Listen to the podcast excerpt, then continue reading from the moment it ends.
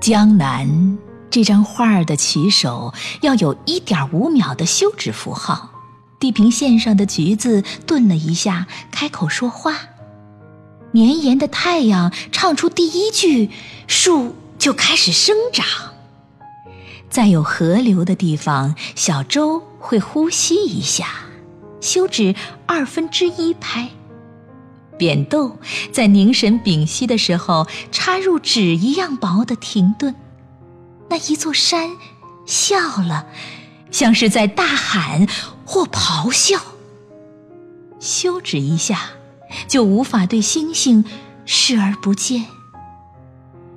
麋鹿口吐玉兰，头戴绣球，提着曼陀罗去看杜鹃。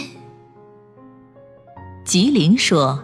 休止四分之一拍吧。